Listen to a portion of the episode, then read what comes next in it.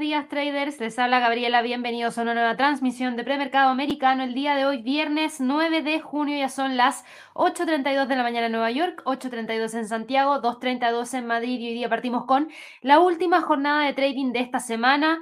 Es una jornada, yo diría que en cuanto a calendario económico, relativamente tranquila porque no deberíamos tener muchos fundamentales que generen gran movimiento dentro del mercado, pero sí tenemos en el premercado algunas acciones que hoy día están destacadas y quiero partir con Tesla, porque sé que muchos de ustedes en su momento estuvieron mirando a Tesla y me han preguntado en las últimas jornadas. Tuvimos hace un par de días atrás un anuncio súper importante de un acuerdo entre Ford y Tesla que daba el puntapié inicial de lo que pasó durante el día de ayer, porque el día de ayer conocimos un nuevo acuerdo que generó Tesla con otro fabricante de vehículos, en este caso General Motors, en donde se ha eh, dispuesto entregarle acceso a 12.000 supercargadores de vehículos eléctricos, lo que es súper bueno para General Motors y también súper bueno para Tesla. Así que hoy día Tesla está con un alza de 6,64% en el premercado, cotiza en 250 dólares con 43 centavos la acción justamente en este momento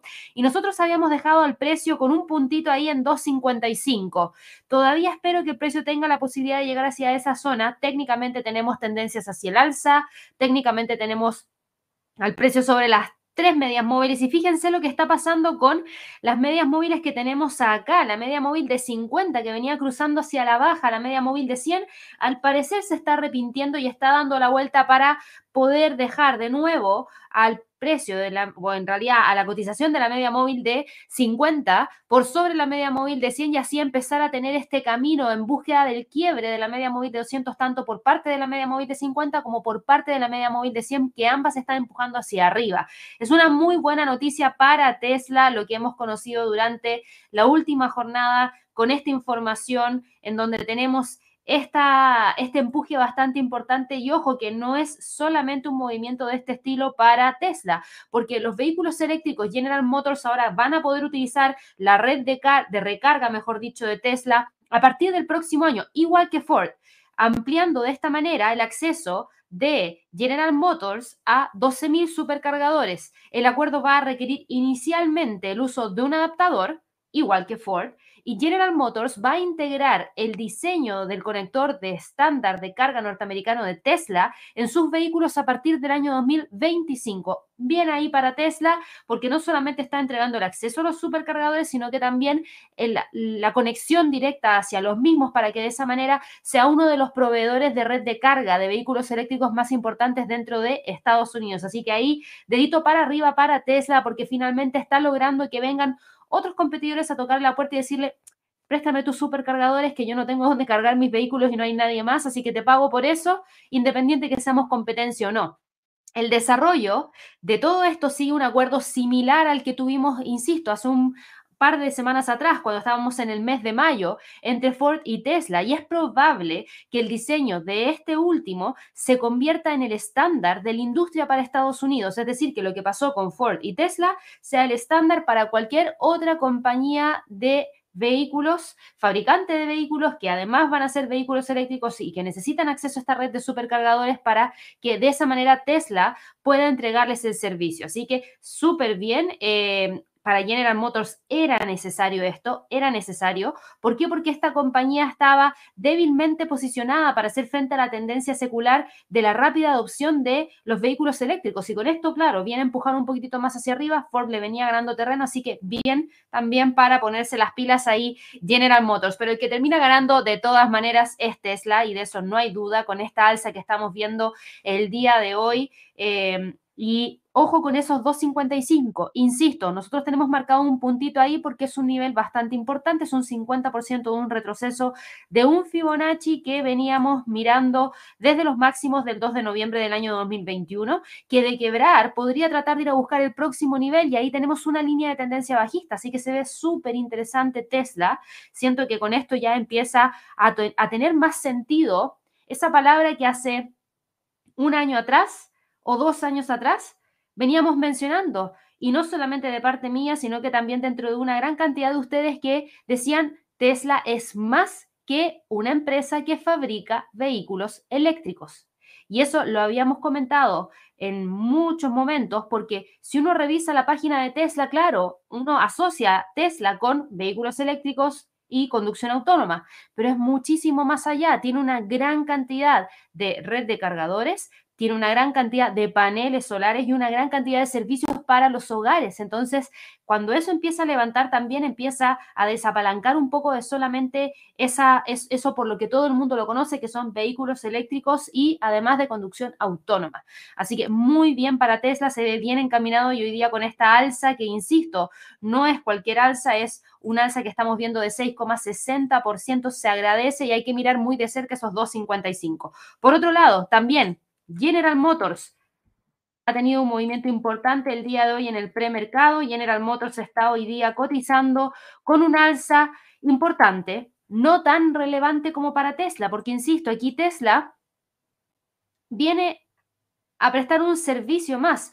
Y aquí es donde uno se hace ciertas preguntas y dice, ok, pero esto no debería quitarle terreno a Tesla frente a Ford, frente a General Motors. Y creo que es al revés. Yo diría que Ford y General Motors, cuando coloquen sus vehículos al lado de un Tesla en estos supercargadores, podrían ellos correr un riesgo de que una persona que está hoy en día utilizando un vehículo Ford o un vehículo de General Motors cambiarse hacia un Tesla.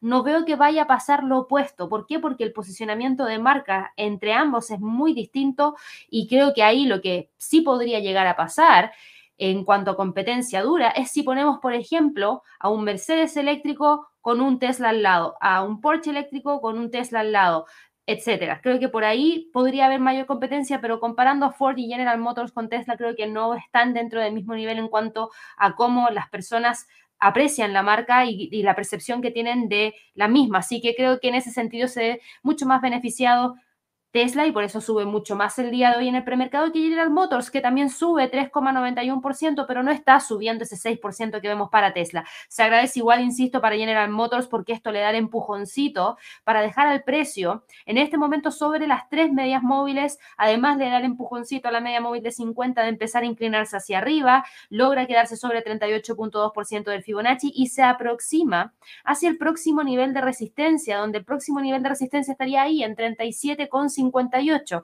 Así que mucha atención porque ambos están con un movimiento bastante interesante hacia alza. Ahora, para quienes se preguntan, bueno, ¿y esto? ¿Cómo le impacta a Ford? A Ford, por suerte, no le ha impactado tanto, porque algunos podrían decir, bueno, ahí sí podría existir una rivalidad bastante fuerte porque algo que iba a ser exclusivo, no, no exclusivo, pero iba a ser mm, primero Ford finalmente va a llegar al mismo tiempo que General Motors, entonces no le va a dar tanta ventaja. Y claro, hoy día estamos viendo a Ford que sube 0,59%, todavía continúa con esta línea de tendencia hacia el alza, está cotizando en 13,66, pero le cuesta llegar a los 14,50. Hoy día no se acopla a los grandes saltos que está teniendo ni Tesla ni General Motors, porque insisto, el hecho de que General Motors ingresa a la red de supercargadores de Tesla genera también esta mayor competencia entre Ford y General Motors que sí podrían competir en términos de eh, captura de clientes, por ejemplo. Así que atención a ver qué es lo que pasa eh, con lo que podrían ser los próximos movimientos de la próxima semana para Ford, porque con lo que estamos viendo el día de hoy, yo creo que el precio probablemente trate de quedarse entre los 13 y los 14 dólares por acción. Además de esto, teníamos otros eventos o otras noticias o otras cosas relevantes que comentar el día de hoy, porque yo partí de una con las acciones y partí de una con las acciones porque considero que ha sido una de las cosas más relevantes que hemos conocido durante las últimas horas.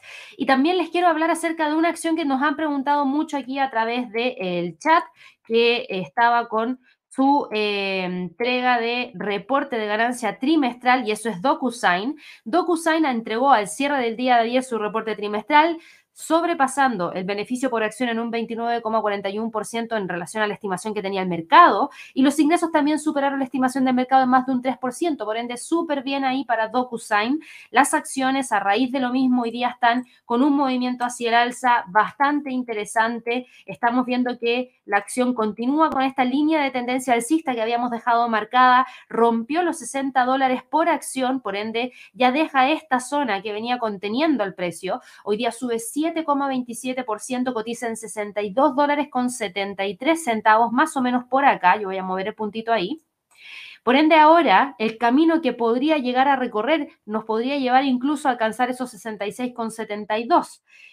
Además de esto, además de todo lo que acabamos de conocer en términos de noticias para DocuSign, además de ver que reportó ganancias e ingresos que superaron las estimaciones de los analistas para el trimestre fiscal, emitió una orientación bastante optimista y anunció un puñado de nuevas ofertas y de nuevos servicios y contrataciones de C-Suit bien ahí para DocuSign, por ende se ve interesante porque ya nos olvidamos de las líneas de tendencias bajistas que se venían dando. Yo voy a ajustar aquí la línea de tendencia hacia la baja, esta otra línea que está acá y quiero que se den cuenta cómo la rompió hace un tiempo atrás. Vamos a empezar a olvidarnos de estos niveles de soporte porque lo que ya empieza a ocurrir es el alcance de los próximos niveles más interesantes en términos de resistencia y en relación a este movimiento hacia la baja que tuvimos entre el mes de abril del año 2022 y los mínimos que tuvimos durante noviembre del 2022, fíjense que esos 66,72 están muy cerquita del 68.07, que es donde tenemos un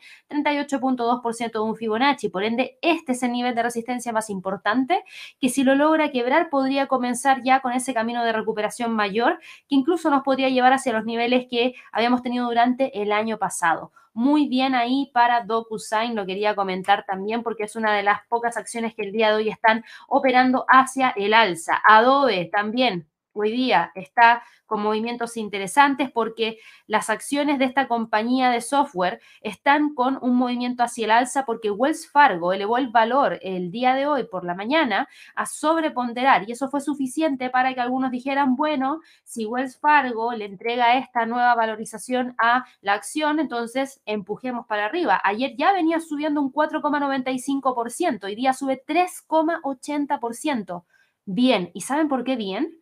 Porque hoy día Adobe está rompiendo los 450 dólares por acción. Está cotizando en 455,70. Y yo hablo de los 450 porque era esta línea que habíamos dejado marcada hace un tiempo atrás cuando lo estuvimos analizando, en donde claramente se ve que había una resistencia firme y sólida desde abril del 2022 que se está quebrando. Y yo creo que con esto ahora es suficiente como para poder decir, ok, en ese sentido, si miramos a con mayor amplitud del gráfico, después de esta fuerte tendencia bajista, después de esta lateralidad, esta sería la primera jornada desde hace mucho tiempo, desde abril del 2022, en donde Adobe estaría buscando dejar una condición de mercado en rango para empezar a definirse mejor por una tendencia hacia el alza. De hecho, si tomamos un Fibonacci desde los máximos de noviembre del 2021 a los mínimos que tuvimos durante noviembre del 2022, ya rompió el 38.2% del Fibonacci. El próximo nivel de Fibonacci está en 489,22, que podría ser uno de los niveles a monitorear ya para la próxima semana. De que tiene tendencia alcista, tiene tendencia alcista y eso está súper claro y lo acabamos de ver también el día de hoy con todo lo que ha estado pasando dentro del mercado. Esas han sido las acciones que han tenido un movimiento bastante interesante, pero también voy a hablar acerca de una que no me han preguntado nunca,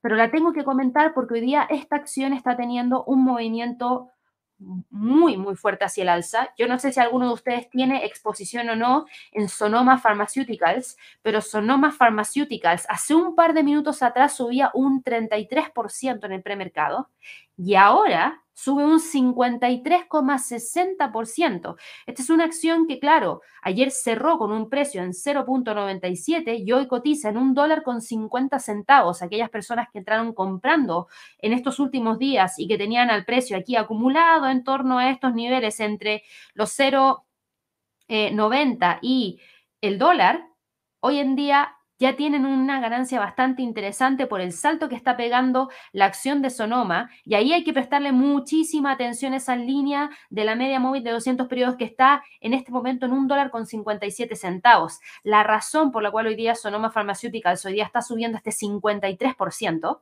es porque ayer en la noche se dio una nueva publicación para su tratamiento de irrigación intraoperatoria por lavado de pulsos, que podría, ojo, sustituir a las bolsas intravenosas en algunas intervenciones quirúrgicas. Sonoma dijo que este tratamiento va a estar disponible en Europa este año y en el año 2024 en Estados Unidos.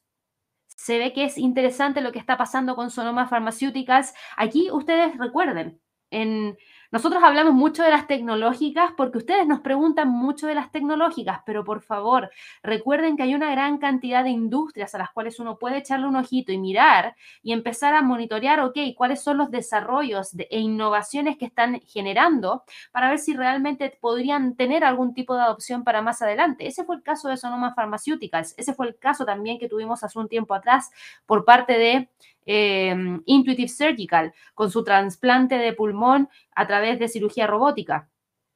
Esas cosas son interesantes también, así que mucha atención. Muy pronto vamos a estar agregando contenido dentro de nuestros, de nuestro, no sé si de nuestro canal necesariamente, pero a través de nuestras redes sociales eh, y también a través de nuestras guías de trading. Eh, yo creo que a la vuelta del Trading Day que vamos a estar desarrollando el 21 de junio en Colombia, nosotros volvemos de vuelta ya a Chile el 30 de junio, vamos a estar dos semanas ahí dando vuelta por Colombia. Eh, y después de eso yo me voy a sentar a tratar de entregarles un poquito más de esta información porque está pendiente todavía esa guía de biotecnología. No crean que me he olvidado si lo tengo pendiente. Lo que pasa es que han habido tantas cosas en el último tiempo que no he logrado incorporarlo dentro de las tareas diarias, pero se vienen y se viene contenido de este estilo, en donde nosotros vamos a empezar a analizar algunas industrias y destacar algunas acciones dentro de las mismas, porque sabemos que a muchos de ustedes les gustan estas acciones. Así que hoy día, como es viernes, partí rapidito de lleno revisando toda la información dentro de mercado, sobre todo en el mercado accionario, para aquellas personas que quieren partir el día con muchísima información, porque esto es de lo más relevante. Y para todas aquellas personas que nos están viendo por primera vez, no piensen que solo hablamos de acciones, porque no hablamos solo de acciones acá en el canal, hablamos de Forex, hablamos de materias primas, obviamente hablamos de acciones, hablamos de índices accionarios, hablamos de ETFs, hablamos de una gran cantidad de noticias, e indicadores económicos, pero claro, hoy día partimos con el mercado accionario, porque esto era lo más destacado, perdón, porque la jornada está relativamente tranquila. Así que para todas aquellas personas que nos están viendo por primera vez, aprovecho de hacer una pequeña pausa y los invito a suscribirse a nuestro canal. Recuerden darle clic a la campanita de notificaciones. Ojalá que nos regalen muchísimos likes para poder seguir creciendo. Este año este año espero que lleguemos a los 100.000, vamos bien encaminados, pero nos falta, nos falta. Así que si conocen grupos de trading, si conocen a gente que les interesa o a sus familiares, ayúdenos y díganles, suscríbanse al canal para que así lleguemos a los 100.000 y tengamos esa chapita de YouTube que esperamos obtenerla durante este año. Nos queda todavía la mitad del año para poder lograrlo, así que ojalá que nos puedan aportar con eso para que podamos seguir creciendo. Y también les quiero recordar, como bien lo pueden ver ahí a través de nuestro chat, está destacado como mensaje el Trading Day 21 de junio para aprender de inteligencia artificial en el trading y además para enterarse de oportunidades de trading para el tercer trimestre del año 2023. Pueden registrarse todavía gratis hasta el día 14 de junio. Ahora, atención, solamente están disponibles los espacios online. Ya el presencial se cerró, está copado. Tenemos una gran cantidad de cupos y de hecho aquellas personas que se inscribieron de manera presencial y que por alguna razón no confirmaron a través del WhatsApp, nosotros los estamos contactando a través de WhatsApp para que de esa manera puedan confirmar su asistencia.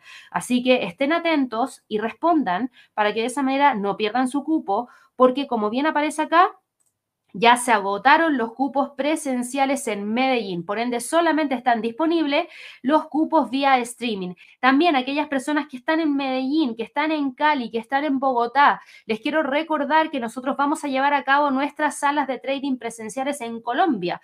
Vamos a estar el día 23, 26 y 29 de junio realizando las salas de trading presenciales. Primero partimos en Cali, después nos vamos a Bogotá y después terminamos en Medellín. Recuerden que esto está disponible solamente de manera presencial. Si quieren participar, aquí yo les voy a dejar de inmediato el enlace a través del chat para que de esa manera lo puedan ver y no se lo pierdan porque, insisto, ya el Trading Day presencial está completamente copado, lo que nos alegra muchísimo.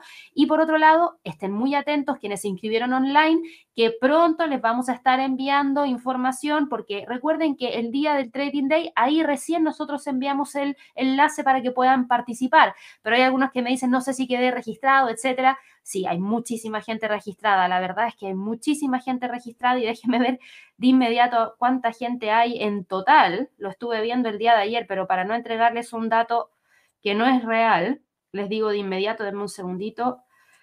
Hay mucha gente porque esto, esto las, las, fechas de inscripción, nosotros partimos con estas fechas de inscripción a partir del 29 de marzo y en total, tanto como presencial como online, hay muchísima gente, hay más de casi 2.000 personas registradas para poder participar en el evento y online son un montón, porque como ustedes saben, nos siguen de muchas partes del mundo, entonces muchas gracias ahí por estar inscritos y participar. Esperamos estar ahí al nivel que ustedes esperan recibir de conocimiento.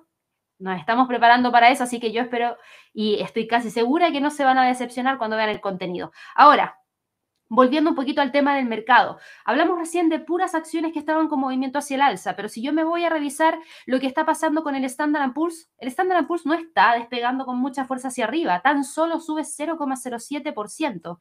Si yo voy y reviso el Nasdaq, tampoco está con un gran movimiento hacia el alza, sube tan solo 0,27% y sigue operando entre los 14.600 y los 14.200. No lo veo saliendo de ahí. Entonces, ahí hay que prestar atención también porque no todo entonces está hacia el alza. Si miramos al Dow Jones, por otro lado, el Dow Jones está con caídas. Si miramos al Russell, el Russell está con caídas. Entonces no es todo, está tan bonito y empujando hacia arriba. Y eso es correcto, porque dentro de estas empresas, también hay empresas que hoy día están con movimientos hacia la baja. Tenemos a Target, que el día de hoy está con una caída. Target está cayendo porque Citi revisó a la baja a la acción. Y eso nunca es bueno cae un 1,5% y Citi rebajó o revisó a la baja sus acciones por temor a que las ventas hayan tocado techo.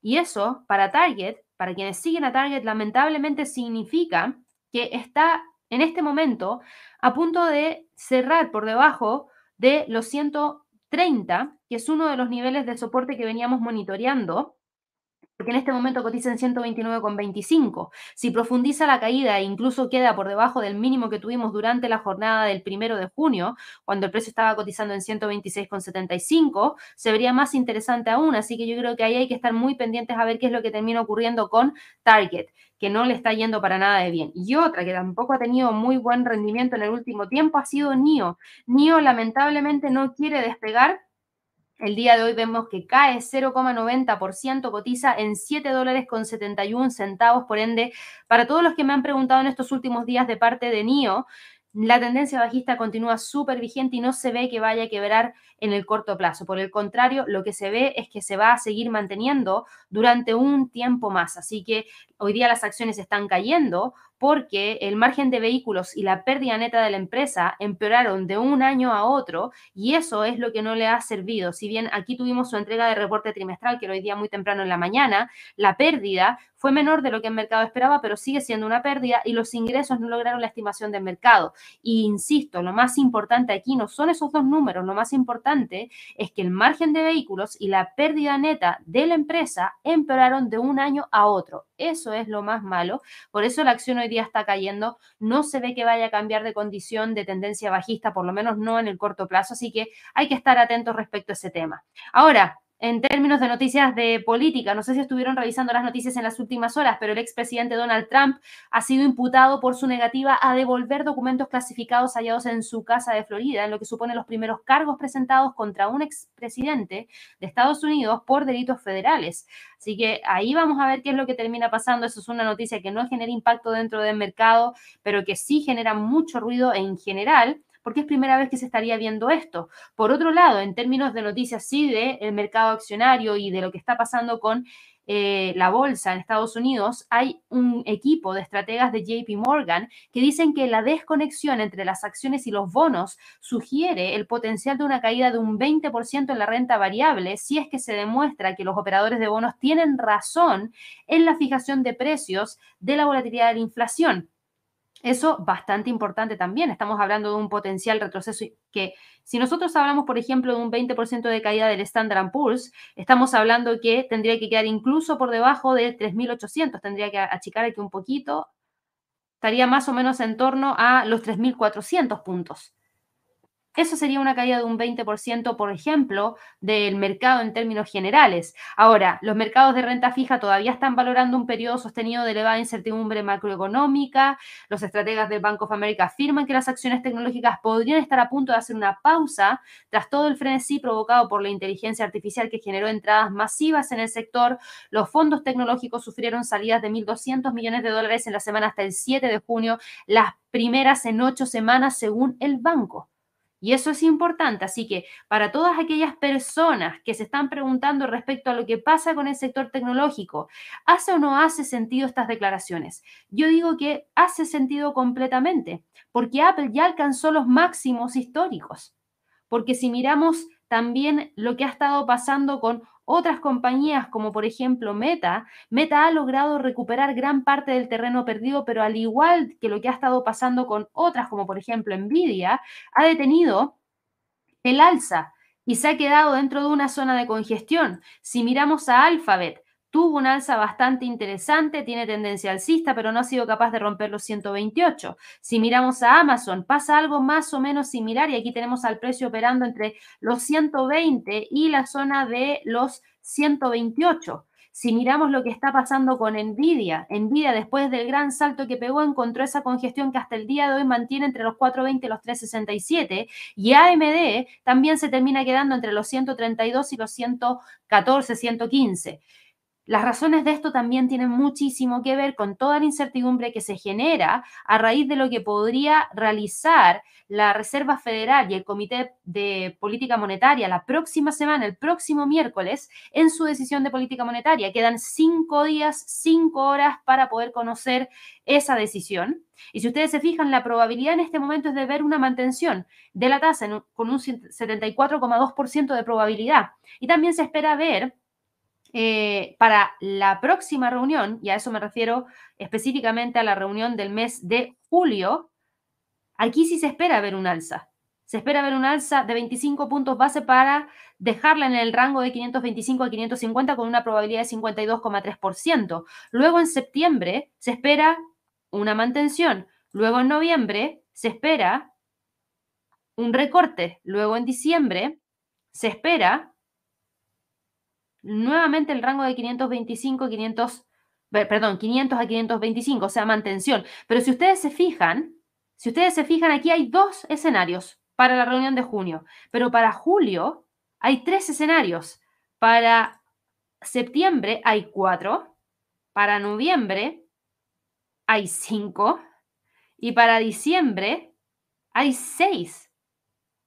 O sea, no hay mucha definición y eso es lo que ha estado generando incertidumbre dentro del mercado, en donde cada uno de los escenarios tiene un porcentaje de probabilidad porque el mercado no sabe qué es lo que va a terminar haciendo la Fed.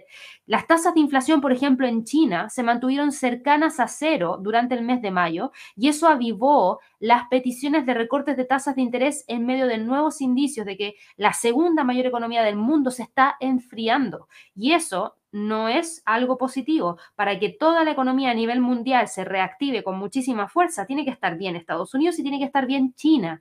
China en este momento preocupa por todos los datos económicos que se han estado dando a conocer. El riesgo de deflación sigue pesando sobre la economía china. Los indicadores económicos recientes envían señales consistentes de que la economía se está enfriando. Tuvimos datos de PMI de manufactura que eran malos. Tuvimos datos de exportaciones que eran malos. Tenemos estos datos de inflación que son malos. Un recorte de tasas de interés proveniente desde China ampliaría aún más la brecha entre las tasas de interés en China y en Estados Unidos, que ya ha alimentado las salidas de capital y que también ha lastrado bastante al yuan. Recuerden que la divisa ha perdido alrededor de un 3,1% frente al dólar en lo que va de este año 2023. Así que eso también es algo bastante interesante. Lo mencionamos porque se vienen próximas decisiones de política monetaria y nosotros vamos a tener que seguirlo muy de cerca. El Banco Central ha estado esta semana en periodo de veda, me refiero aquí al Banco Central de Estados Unidos, la Fed, antes de la reunión del FOMC que está prevista para los días 13 y 14 de junio. Y las subidas sorpresivas de los bancos centrales de Australia y de Canadá provocaron algunas ligeras revisiones, pero sigue existiendo esta probabilidad de una mantención en torno a un 74,8%. eh, las subidas de tasas sí podrían reanudarse en julio. Hay una sensación general y es de que el FOMC está cerca del final de su programa de alzas, pero todavía ver para creer, diría yo, así que no podemos descartar nada. No podemos descartar nada porque Canadá había descartado mayores alzas de tasas de interés, Australia también lo había hecho en su momento y ambos tuvieron que volver a generar alzas porque la inflación no está controlada. Así que bueno, en términos de niveles para cierres de esta semana, para el Standard Poor's, yo espero que no haya tanto movimiento porque si nosotros vamos y revisamos lo que está pasando con el calendario económico, no hay muchos fundamentales de alto impacto, de hecho todos son de bajo impacto. Por ende, yo espero que el precio del Standard Poor's termine cerrando esta semana entre los 4.262 y los 4.304. El Dow Jones, por otro lado, espero que termine cerrando entre los 33.800 y los 33.400. El Nasdaq entre los 14.600 y los 14.200. El Russell entre los 1.900 y los 1.860. Para la bolsa en Europa, hoy día el calendario económico tampoco mostraba muchos fundamentales relevantes, por ende el mercado está planito. Miren las velas del Eurostock 50 todas muy, muy, pero muy parecidas en cuanto a máximos, mínimos, precios de apertura, precios de cierre, por lo menos de las últimas cuatro jornadas. Por ende, yo diría que aquí el Eurostock 50 probablemente cierra entre los 4.310 y los 4.280. Si miramos al DAX, el DAX lo mismo, muy tranquilito, respetando la línea de tendencia alcista, respetando la media móvil de 50, pero ahí firme y probablemente su precio de cierre esté entre los 16.075 y los 15.850. El IBEX de España, más o menos similar, aquí sí se generó una pequeña ruptura de esta zona que teníamos marcada acá, por ende ya esto queda un poquito obsoleto, no lo voy a quitar porque quiero ver dónde termina cerrando la semana, pero yo creo que está muy cercano a los 9.320. El CAC 40, el principal índice de Francia, similar al Eurostock 50, similar a los movimientos del DAX, probablemente cierre entre los 7.234 y los 7.175. Y por último, el FTSE del Reino Unido, donde tampoco teníamos fundamentales de alto impacto para el Reino Unido, terminamos viendo que hoy día el FTSE está cayendo 0,75%, opera entre los 7.651 y los 7.530 como niveles más importantes de y de resistencia y el precio se queda sobre la media móvil de 200 periodos. Aquí voy a poner una línea de tendencia bajista y el precio quedándose metido ahí. En cuanto a la sensación del mercado, a raíz de lo que estamos viendo con el mercado accionario, podríamos decir que es un sentimiento mixto. Hay en algunos casos apetito al riesgo, pero también aversión al riesgo. Y si ustedes se fijan, en el caso de las criptos, el mercado se ha estado comportando de manera súper tranquila. Tenemos acá al Bitcoin cotizando en torno a los 2.661, perdón, 26.681. Tenemos por otro lado, un segundo, tenemos por otro lado a Ethereum y Ethereum está con un alza de 0,34% cotizando en 1.853. Se queda ahí. Eh, un segundo. No veo que vaya a salir de esa zona. A ver, la mitad del rango está justo en los 1850, tenemos los 1920, 1780. La semana pasada tuvimos muchísimo movimiento durante el fin de semana para Ethereum, no generó la ruptura, no espero que haya algo muy distinto, a no ser que llegue algo espectacularmente grave para que genere algún tipo de rompimiento de esta zona, ya sea por mucho optimismo o por mayor depreciación, pero eso es lo que estamos viendo eh, con los movimientos que estamos teniendo el día de hoy. Ahora, para las divisas, el dólar, ¿en qué está? Frena la caída. Y fíjense lo que termina pasando. Al parecer va a terminar cerrando dentro de esta zona que yo había dejado marcada como una de las zonas más probables a mantener de aquí al martes. El martes tenemos los datos de IPC para Estados Unidos. El miércoles la decisión de política monetaria. Yo de hecho espero que gran parte del mercado se mueva mucho más con el dato de IPC que con lo que pueda pasar el día martes, perdón, miércoles. ¿Por qué? Porque el día martes puede haber muchísima especulación dependiendo de cómo se publica el dato de IPC. En este momento vemos al precio que está repuntando, sube 0,15%, trata de dar la vuelta y se queda entre los 103,50 y los 103,35. El euro dólar, por otro lado, está hoy día con un movimiento de caída de 0,15%. Y miren lo que pasó con el euro dólar. Súper por algo no sacamos algunas cosas del gráfico. Yo sé que a veces ustedes me dicen, Gaby, limpia los gráficos. Sí, los limpio y trato de mantenerlos más o menos limpios cada X tiempo, pero hay cosas que no me gustan quitar. Y esta línea de tendencia bajista, que es una línea de tendencia bajista que se trae para el euro dólar desde mayo del 2021, qué bueno que no la quité, porque fíjense, fue el primer freno para la vela del día de ayer y desde ese mismo punto el precio retrocedió de una. Entonces, hay veces que las cosas hay que dejarlas y cuando son relevantes, como por ejemplo una línea de tendencia bajista de largo plazo, esta ya está obsoleta, diría yo, no nos sirve de nada. Eso sí, quitémoslo del gráfico porque no nos aporta en nada. La zona de congestión que traíamos hasta antes de ayer, también la voy a dejar. ¿Por qué? porque en este momento el precio está viendo si reingresa a ella o no. Por ende, el nivel de soporte lo está manteniendo a la espera de, si lo logra quebrar, podría continuar con la caída hacia los 1.06878 y si no, entonces este sería un excelente punto en el cual el precio probablemente empiece a oscilar entre la media móvil de 100 y esos 1.07621 hasta este día martes cuando tengamos los datos de IPC provenientes desde Estados Unidos. La libra dólar, por otro lado, tuvo un movimiento hacia el alza y fíjense aquí cómo sí rompió niveles, rompió la resistencia en 1.2550 y hoy día continúa con el alza. A diferencia de lo que está pasando con el euro dólar que retrocede, la libra frente al dólar sí logra continuar con el empuje alcista y está cotizando en 1.25,71. Por ende, de continuar, claro que podría tratar de ir a buscar la próxima resistencia. ¿Qué tendría que pasar? Que tengamos datos para el Reino Unido que hablen respecto a que tengamos mayores alzas por parte del Banco de Inglaterra y que eso haga que la libra esterlina se aprecie frente a gran parte de sus contrapartes. Un dato. Un dato, por favor, no se olviden de revisar nuestro sitio web www.inversionesytrading.com.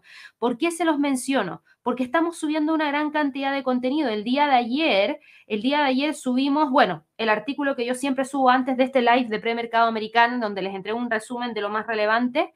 Em, después tuvimos un artículo del petróleo, tuvimos un artículo del dólar yen y, ojo, son análisis de mercado. Petróleo, dólar yen, libra dólar, por favor revísenlos, porque por ejemplo, en el caso del petróleo, ustedes van a ver acá, lo escribió Javier Aburto, que es parte de nuestro equipo. Seguramente algunos de ustedes han hablado con él a través del teléfono. También estuvo escribiendo el día de ayer un análisis del dólar frente al yen Allison, también es parte de nuestro equipo, seguro algunos de ustedes también han hablado con ella por teléfono. Y tenemos también a Cristian, todos ellos nos están apoyando con la generación de contenido, ya tienen varios años de experiencia en el mercado, así que aquí también está Cristian para que ahí les, los puedan empezar a conocer de a poquitito.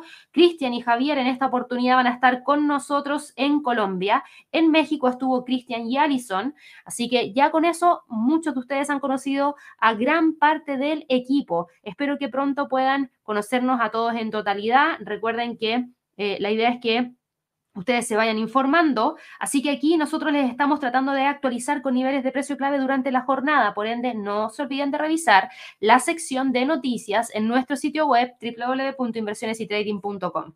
Dicho eso, sigamos acá con el dólar frente al yen, que lo estábamos viendo justamente ahí con ese artículo que había escrito Allison.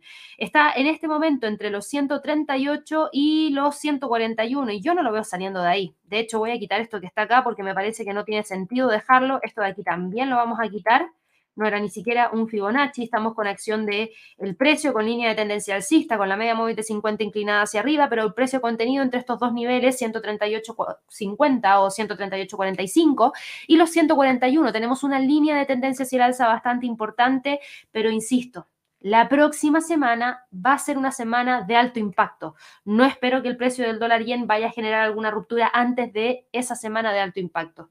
Para el dólar CAT, hoy día cae levemente 0,02% y miren lo que hace en torno a los niveles más importantes del par. En los 1.3350 detiene la caída intenta romper la línea de tendencia bajista, pero si ustedes se fijan, no lo logra con tanta fuerza y se queda dentro de esta zona. Entonces no podemos hablar de una, ruptura, no podemos hablar de un rebote desde esta parte inferior, sino que todavía nos vamos a tener que quedar a la espera de, porque desde este punto todavía no logra confirmar que el precio pueda generar esto, ni tampoco logra confirmar que el precio esté buscando hacer esto. No, para nada. Y de hecho, ojo aquí, yo diría que el primer freno estaría en torno a estas medias móviles. Hay muchos traders que las utilizan y las utilizan como soportes y resistencias, así que atención con esa zona que justamente está a la mitad del rango. En este momento, insisto, no hay definición y el precio se está quedando justo en el nivel más importante a monitorear. El australiano dólar, por otro lado, está en este momento con un alza de 0,29%. Está buscando la ruptura de los 0,67,39. Ahí tenemos una media móvil de 100 periodos. El precio se está quedando metido dentro de esa zona a ver si logra continuar con el empuje hacia el alza en búsqueda de esos 0,68. Se ve que hay tendencia alcista, se ve que el australiano ha ganado terreno. Y aquí ustedes me preguntarán, pero Gaby, China no está tan bien. ¿Por qué está al alza el australiano? el, australiano está al alza y principalmente esta semana por el hecho de lo que pasó con el Banco de la Reserva de Australia que generó esta alza sorpresiva de la tasa de interés. Y porque hemos visto al dólar perdiendo terreno frente a gran parte de su contraparte. Entonces, de continuar con el alza, podría tratar de ir a buscar el próximo nivel en torno a 0,68, pero en este momento se ve que lo está tratando de respetar muy bien. Así que mucha atención porque desde este punto nuevamente podría buscar retroceder. Y aquí, ojo que vamos a añadir algunas cositas, voy a sacar otras. Esto de acá no nos sirve de nada.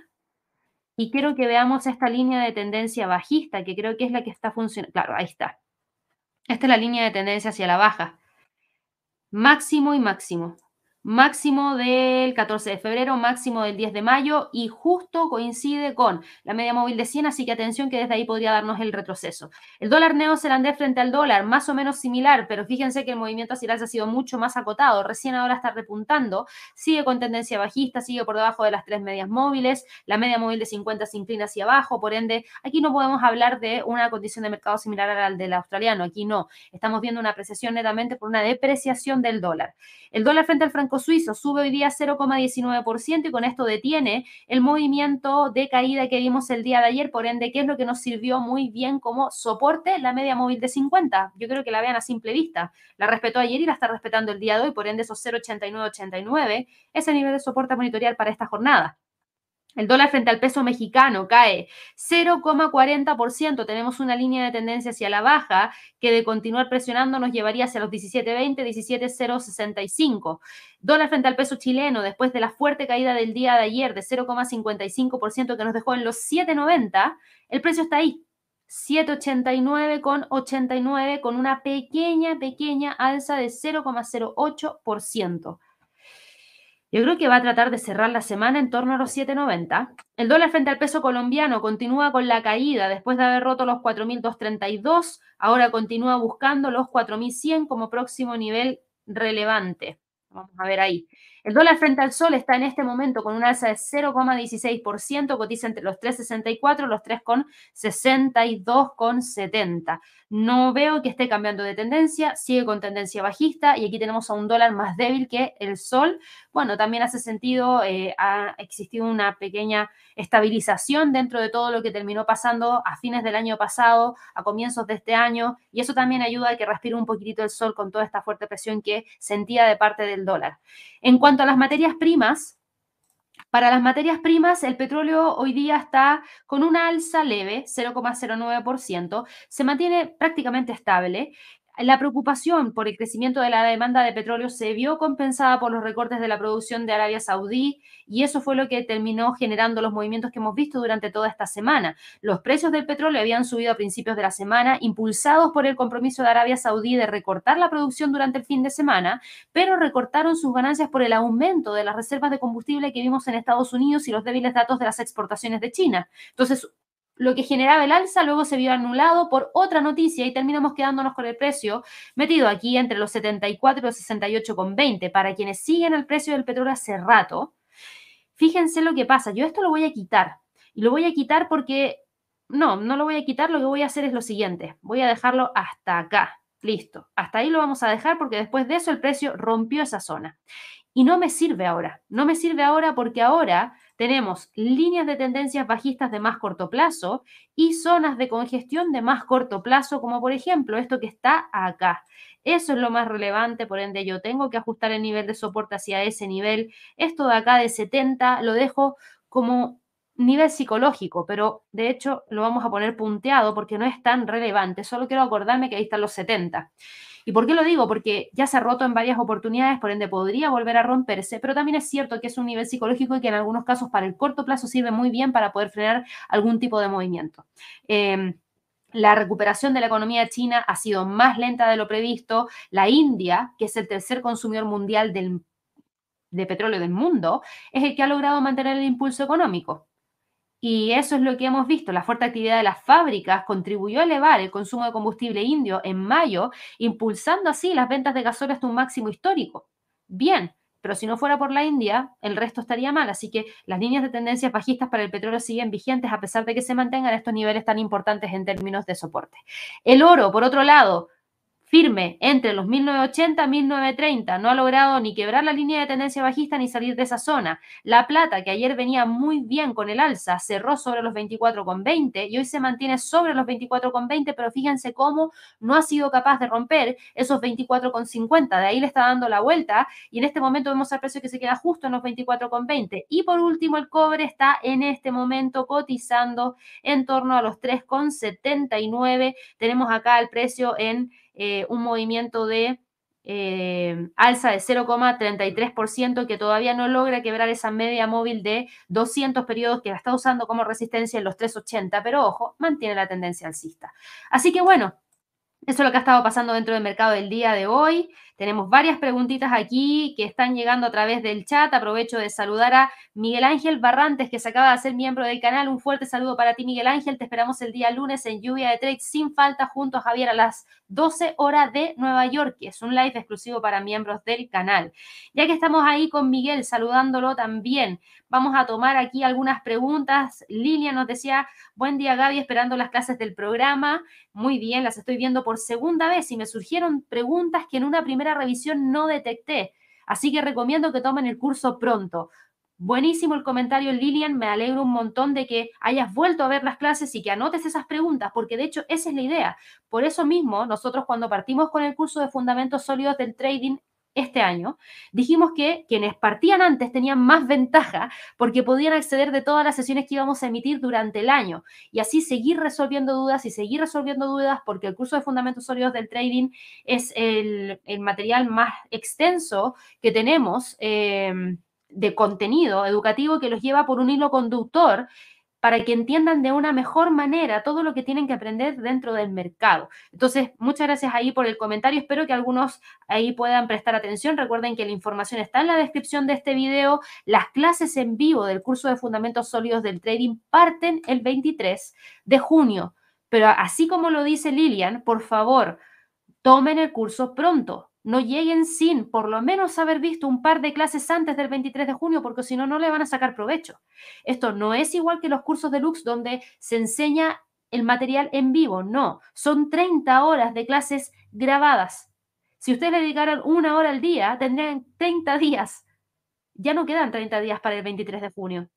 Por ende, es ahora el momento si lo quieren tomar, no mañana ni pasado, ahora. Por favor, vean las formas de poder participar.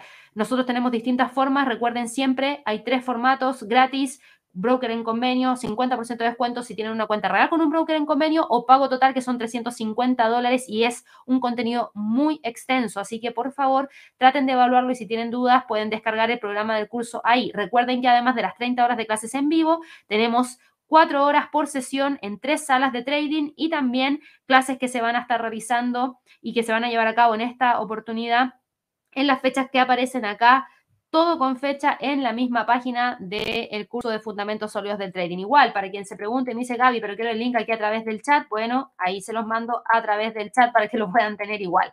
Buenos días para Diana, buenos días para Lore. Me preguntabas por Tesla, ya lo revisamos. Juan Carlos me pregunta, ¿alguna empresa relacionada con aceite de oliva? Uh, buena pregunta. ¿Sabes qué? Nunca lo he buscado. Te voy a ser súper honesta, Juan Carlos, nunca he buscado una empresa relacionada con aceite de oliva y creo que es la primera vez que me preguntan si es que hay alguna empresa eh, relacionada con aceite de oliva. Tendría que investigar un poquitito más porque ahora mismo no podría responder. Lourdes preguntaba acá eh, por Nvidia. Vamos a verla de inmediato, a ver en qué está Nvidia. Lo hablamos recién hace un ratito respecto a los niveles técnicos que tiene Nvidia. Nvidia no ha logrado salir de esas zonas en las cuales se encuentra. Si yo me fijo, hoy ya estamos viendo que Nvidia está con un alza de un 1,53%, está cotizando en 390 dólares, 391 dólares. Bien, ¿por qué? Porque se mantiene dentro de esta zona. Yo insisto, espero ver mayor información después de la decisión de política monetaria para poder evaluar hacia dónde podría posicionarse Nvidia, porque dependiendo de eso es si es que continúa con el alza o genera un respiro y una corrección que incluso nos lleve a ver esta línea de tendencia alcista. Así que por el momento está tranquila entre los 4.20 y 3.67. Buenos días para el clon Botellas de San Gaspar de los Reyes. Un saludo para ti también. Aquí nos saluda desde Oakland, California. Me preguntabas por Ford. Lo revisamos hace un ratito atrás, así que me la voy a saltar. Netflix, nos dice acá Alex, lo vemos de inmediato. Netflix que iba súper bien. Esta fue una de las destacadas que tuve en el último Top Trades quincenal junto a Julián, eh, en donde hablábamos respecto a la potencia que venía trayendo la acción. Yo les hablé acerca de algunas razones. Si se lo perdieron, vayan y revísenlo, por favor. El contenido está en el canal de YouTube. Traten de verlo. Tenemos un alza hoy de 4,17%. Está cotizando en 426 dólares con 37 centavos y está tratando de ir a buscar como próximo nivel los 433 con 19. Bien, porque logra despegar por sobre los 420, que era uno de los niveles de resistencia más importantes que teníamos acá, y de continuar con el alza, claro que podría tratar de ir a alcanzar ese próximo nivel en torno a los 4,33, que sería uno de los niveles más importantes. Vámonos ahora con otra preguntita aquí. Me preguntaba Viking por KMB. Kimberly Clark. Uh, hace mucho rato que no me preguntaban por Kimberly Clark. Mucho, mucho rato. A ver, Kimberly Clark está el día de hoy cotizando en 134,70, cae 0,02%. Déjame quitar aquí los dibujos porque hace, insisto, mucho rato que no me preguntaban de esta acción. Trae una línea de tendencia hacia el alza que es, eh, a ver, es esta de acá. Ahí está, sigue completamente vigente. Acá teníamos un nivel de soporte y acá teníamos, y déjame cambiar eso a línea, ahí sí. Y teníamos una resistencia que está acá. Y fíjate que el precio con los movimientos del día de hoy se sigue quedando dentro de esa zona. Por ende, 133, 137 siguen siendo los niveles más interesantes para Kimberly Clark eh, Viking. Buenos días para Edward. Nos preguntabas por 100 en gráficos diarios, ahí sí, Siena Corporation está hoy día cotizando en el premercado en 42,32, cae 0,49%. Esta no es una acción que haya visto antes, así que dame un segundo que voy a ir al gráfico mensual. Ok, viene con una tendencia hacia el alza que trae desde el 2009, que es esta, que se mantiene, Incluso tú podrías decir que traías otra línea de tendencia hacia el alza a partir de estos mínimos que todavía se mantienen. El nivel de soporte más importante lo tienes en 40, la resistencia la tienes en 53. Tenemos acá un Fibonacci desde ese mínimo al máximo, al precio quedándose metido dentro de esa zona. No lo veo saliendo de ahí y ojo que si rompe los 42, a ver, si rompe los 41,80, rompe la línea de tendencia alcista y si además rompe los 40, con mayor razón puede continuar con la caída hacia la próxima zona. Esto es un gráfico mensual. Si yo bajo ahora un gráfico diario, fíjate que estamos hablando justamente de esto. Estamos hablando de la posibilidad de rompimiento de estos niveles que están acá. Por ende, de ser así, el próximo nivel estaría en 33. Yo estaría mirando muy de cerca esta zona como sólido nivel de soporte, que si la quiebra, insisto, podría gatillar algún tipo de caída mayor. Vamos acá con otras preguntitas. Eh, Alejandro nos preguntabas por el Standard Poor's y el Nasdaq que ya vimos. Tú nos preguntas, ¿crees que pueda estar ya haciendo techos y figuras de vuelta? Buena pregunta, yo te diría que hay una detención claramente de los movimientos hacia el alza. Eh, figuras de vuelta, techos de vuelta ahora mismo ya Creo que eso se va a definir la próxima semana, el martes y el miércoles, que es súper dependiente de qué es lo que va a pasar en esos dos días para poder confirmar si vienen de vuelta o no. ¿Qué tendría que pasar para que vengan de vuelta? Una inflación más alta y mayores alzas de tasas de interés. De lo contrario, podríamos ver una continuidad hacia el alza. Aquí nos preguntaba Salomé por NBTA. Invitae. A ver. NBTA.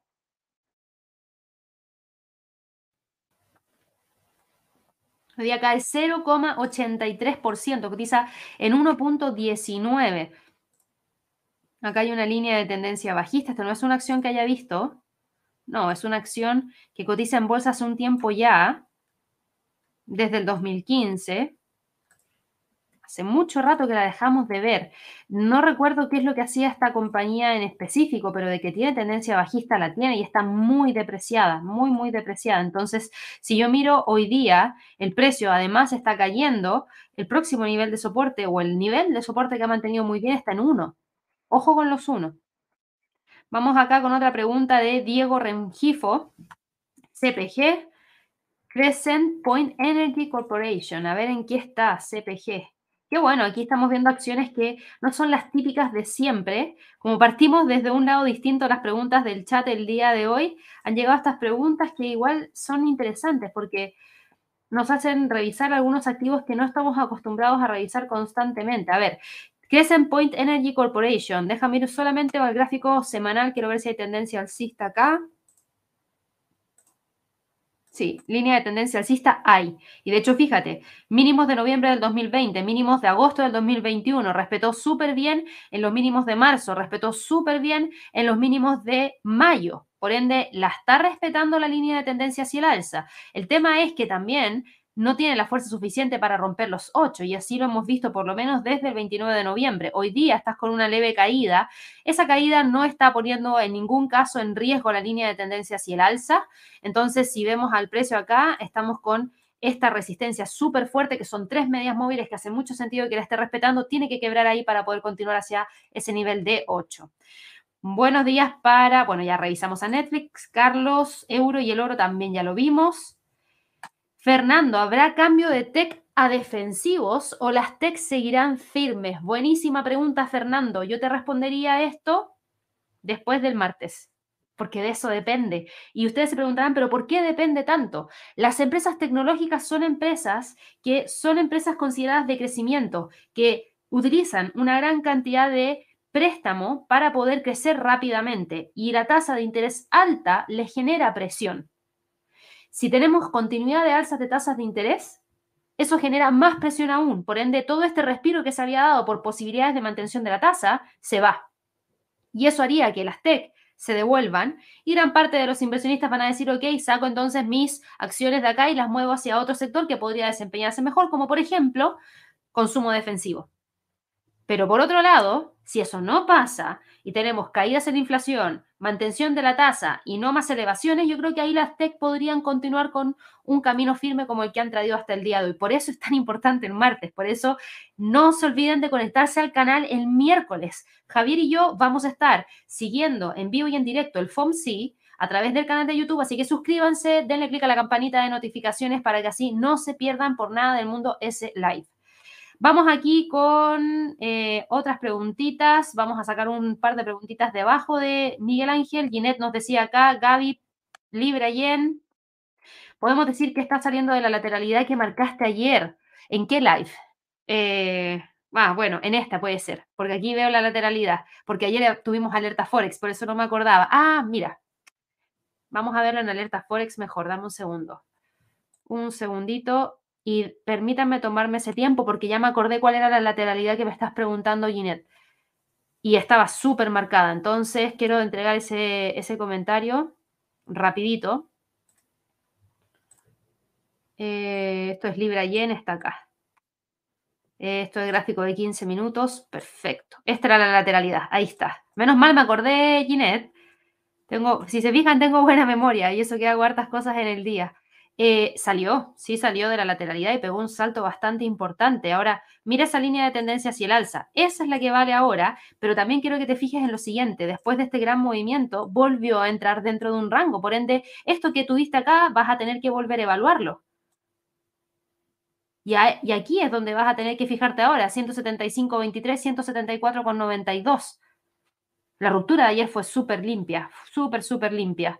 Em, déjame marcar aquí antes de que se me olvide, porque si lo vemos el próximo jueves, ruptura limpia al alza del rango. Ahí, para que no se me olvide.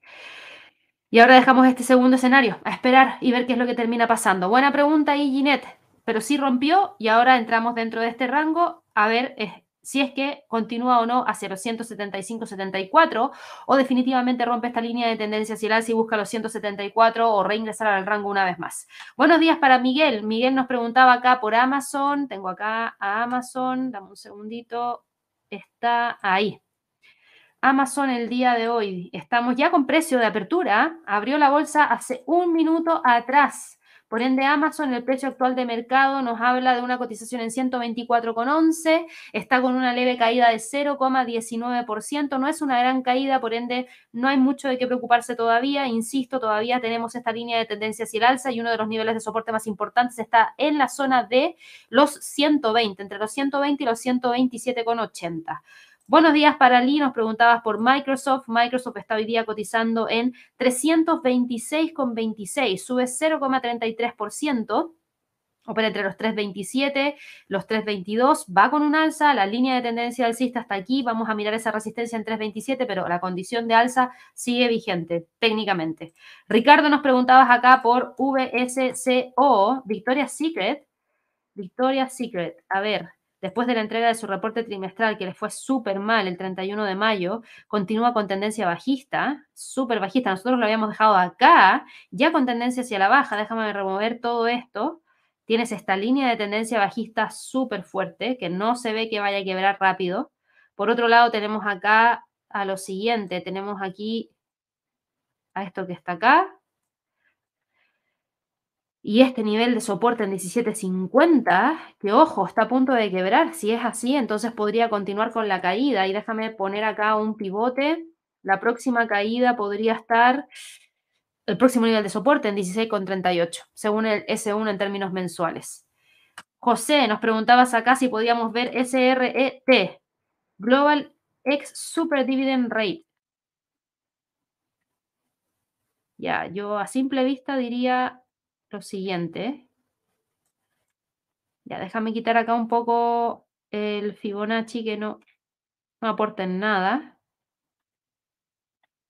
Y aquí tenemos una línea de tendencia muy marcada hacia la baja, que es esta que está acá.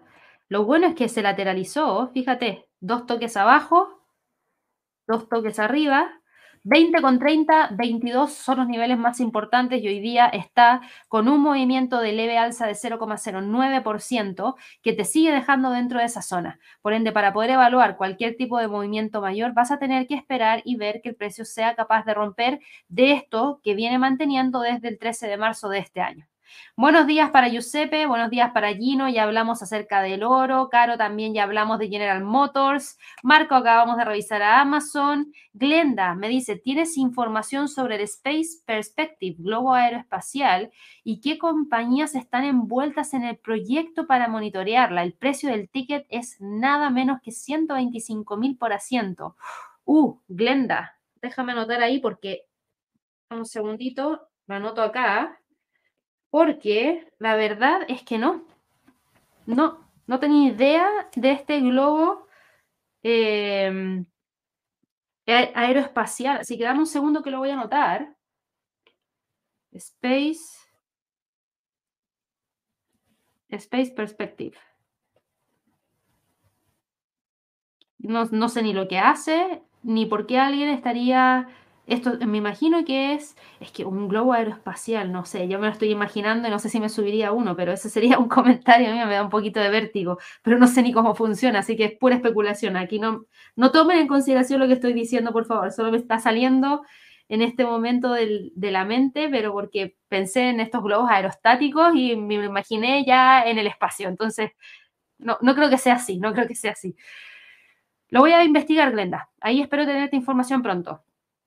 Trading Box, ya vimos a Netflix. Madeline nos pregunta por el SPY, lo vemos acá rapidito. SPY está en este momento con un gap alcista. Mira, a ver, ¿en qué? Es que esta la bolsa subió.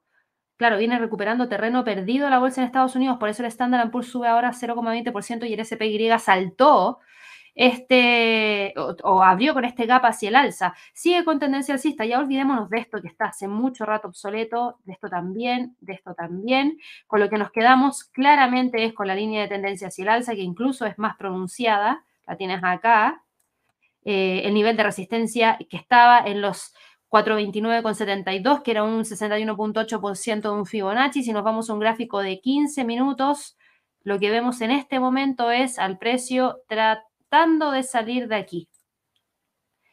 Hay que esperar y ver el precio de cierre de hoy día. Si logra cerrar por sobre ese nivel, creo que podría continuar hacia el alza, pero insisto, aquí también el SPY se vería impactado por lo que pase el día martes y por lo que pase también durante el día, durante el día martes y durante también el día eh, miércoles con la decisión de política monetaria. Vamos acá. Mario me preguntaba aquí, me preocupa que no recibió ninguna confirmación de inscripción al seminario vía streaming. ¿Me apoyas, por favor? Sí, mira, vamos a tratar, y aquí me voy a comprometer yo, voy a tratar de enviarles eh, prontamente algún tipo de confirmación por correo electrónico para todas aquellas personas que se inscribieron por streaming, pero eh, yo creo que estás inscrito, Mario. Eh, si pusiste un correo electrónico, y eso es súper importante, pongan un correo electrónico válido, porque la información se va a enviar por correo electrónico. Así que es muy probable que sí. Pero a ver, déjame ver si encuentro algún Mario Martínez rápido dentro de la lista, porque no tengo más información. Dame un segundo.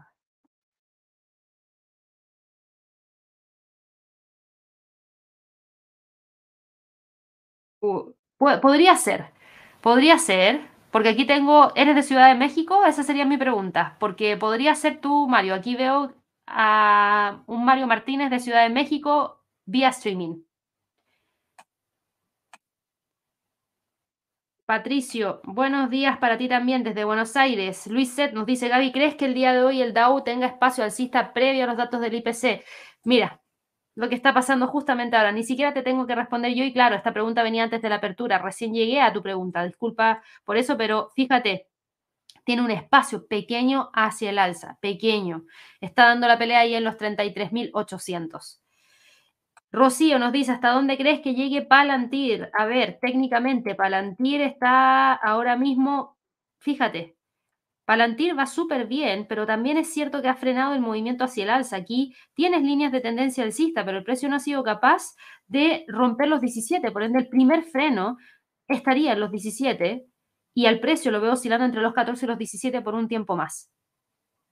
Vamos acá, otra pregunta aquí por Yui de Netflix. Netflix va súper bien. Netflix sube 2%, está dando la pelea ahí en los 4.20, le está costando, le está costando poder continuar hacia los próximos niveles que tenemos acá. Facundo nos decía, Gaby, ¿podrías decirme por qué el Merval, la bolsa argentina, no para de subir con la situación actual del país? Hay muchos que se están refugiando en el mercado accionario por lo mismo. Para tratar de, bueno, lo tengo acá, acá está el Merval, Esto es lo que tenemos para el Merval. Ha tenido un movimiento importante hacia el alza. Eh, perdón, no. Dame un segundo, ese no es. La otra vez me pasó lo mismo, creo. No sé si lo tengo acá, ese, ese es el tema. No, dame un segundito, no lo tengo ahí.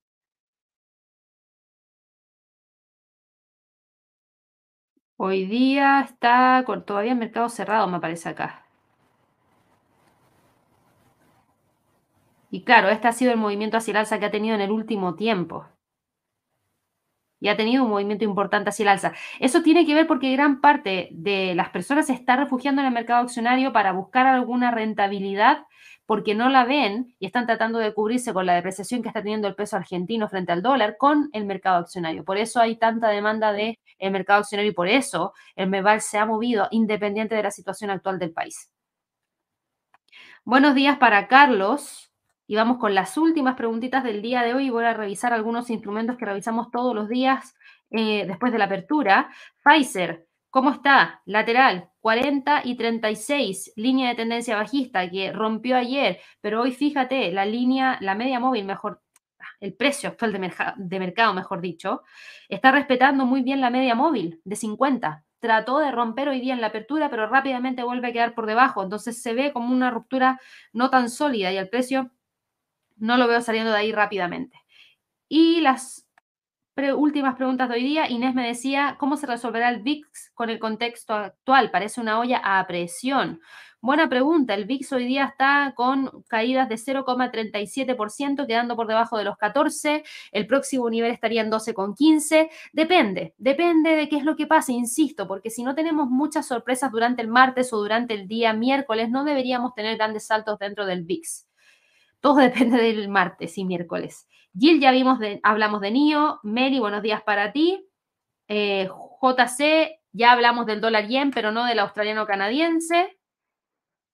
El australiano canadiense está hoy día cotizando en 0,89,80. Y déjame quitar esto de acá. Acá hay una línea de tendencia bajista. Se está rompiendo. El próximo nivel de resistencia lo tienes acá en los 0,90. Si logra quebrar los 0,90 puede continuar hacia los 0,91 porque también ahí se posicionaría sobre la media móvil de 50. ¿Cómo abrió la bolsa en Estados Unidos el día de hoy? Vimos una apertura más alcista pero ha ido regulando. El Standard Poor's acumula un alza de 0,32%. El Dow Jones sube 0,11%. El Nasdaq está en este momento testeando los 14.600 tras el alza de 0,72%. El Russell cae 0,26% y se mantiene firme entre los 1.900 y 1.860. Si miramos las acciones individuales, Apple continúa con el alza, sube 0,60%, Meta cae 0,12%, pero se mantiene firme dentro de la zona. Alphabet también se mantiene firme dentro de la zona a pesar del alza de 0,86%. Amazon sube un 1% y está buscando los 127. Tesla sube 5,29%, ha corregido un poquitito, pero sigue con mucha fuerza hacia el alza. Microsoft se mantiene alcista también tras el alza de 0,74. Moderna está testeando ahí los 124 como próximo nivel de soporte más relevante. Chevron está cayendo 0,09%, ExxonMobil cae 0,51%, Netflix sube un 1,90%, le costó muchísimo mantenerse sobre los 420. No sé si lo vaya a lograr el día de hoy porque viene con bastante fuerza hacia la baja ahora. American Airlines sube 0,46%, y se ve que va encaminado para buscar los 15,72. Norwegian, la línea de crucero, intentando por tercera sesión consecutiva romper los 17, a ver si hoy día lo logra. Disney cae 0,05% y se mantiene entre los 94 y los 86. Bank of America se mantiene entre los 29,50 29. Albemarle está con un alza de 0,48, testeando la ruptura de los 2,20 para ir a buscar los 2,25. Nvidia sube un 1,87%, pero se mantiene entre los 4,20 y 3,67 y AMD sube 2,99%, sigue operando entre los 132 y los 115. Esos serían los niveles más importantes. Y antes de terminar, quiero saludar también aquí a Birval, que se acaba de hacer miembro del canal, así que aprovecho de saludarlo y también a todas aquellas personas que, eh, bueno, y aquí llegó una pregunta de Birval, ya que estamos justo ahí al lado. Coca-Cola, a ver, Coca-Cola. Coca-Cola detuvo la caída bien. 60, 70, 59, 68. No lo veo saliendo de ahí hoy día, pero sí se agradece que haya detenido la caída. One es PBR Partners. Está operando acá dentro de estas zonas que tenemos aquí. No lo veo saliendo de ahí. No lo veo saliendo de ahí, está muy tranquilo. Y por último, BLK. BlackRock. Vamos a quitar esto de acá. BlackRock está bien quedándose dentro de esta zona ahí. Testeando la media móvil de 100 para romperla, a ver si lo logra. Si lo logra, los 700 podría ser el próximo nivel de resistencia. Y Leonardo nos decía que broker usan, soy nuevo en el canal, soy de Colombia. Un saludo para ti, Leonardo. Vamos a estar en Colombia ahora en junio. Vamos a estar allá desde el 19 al 30 de junio, así que contáctate con el equipo, anda a nuestro sitio web www.inversionesytrading.com y pincha aquí donde dice WhatsApp, mira, ahí donde está el WhatsApp, pincha ahí para que te comuniques con nosotros a través de WhatsApp. Si no, anda a la sección de eh, contacto, conócenos, eh, contacto, Ahí vas a poder encontrar todas las formas de poder ponerte en contacto con nosotros para poder resolver la duda. Recuerda también eh, respecto a los brokers, tenemos muchos brokers que están en convenio. Así que si quieres conocer alguno de ellos, pregúntanos directamente eso mismo que nos estás preguntando aquí a través del chat para que así te podamos apoyar. Con eso me voy despidiendo. Espero que todos tengan una excelente jornada de trading. No se olviden del Trading Day que es el día 21 de junio. Nos vemos pronto Y aquellas personas que están recién llegando al canal, suscríbanse, denle clic a la campanita de notificaciones y ojalá que nos regalen muchísimos likes. Que tengan un excelente fin de semana. Nos vemos en un ratito más en el visor de los mercados y el día lunes en el premercado americano. Que estén muy bien. Hasta luego.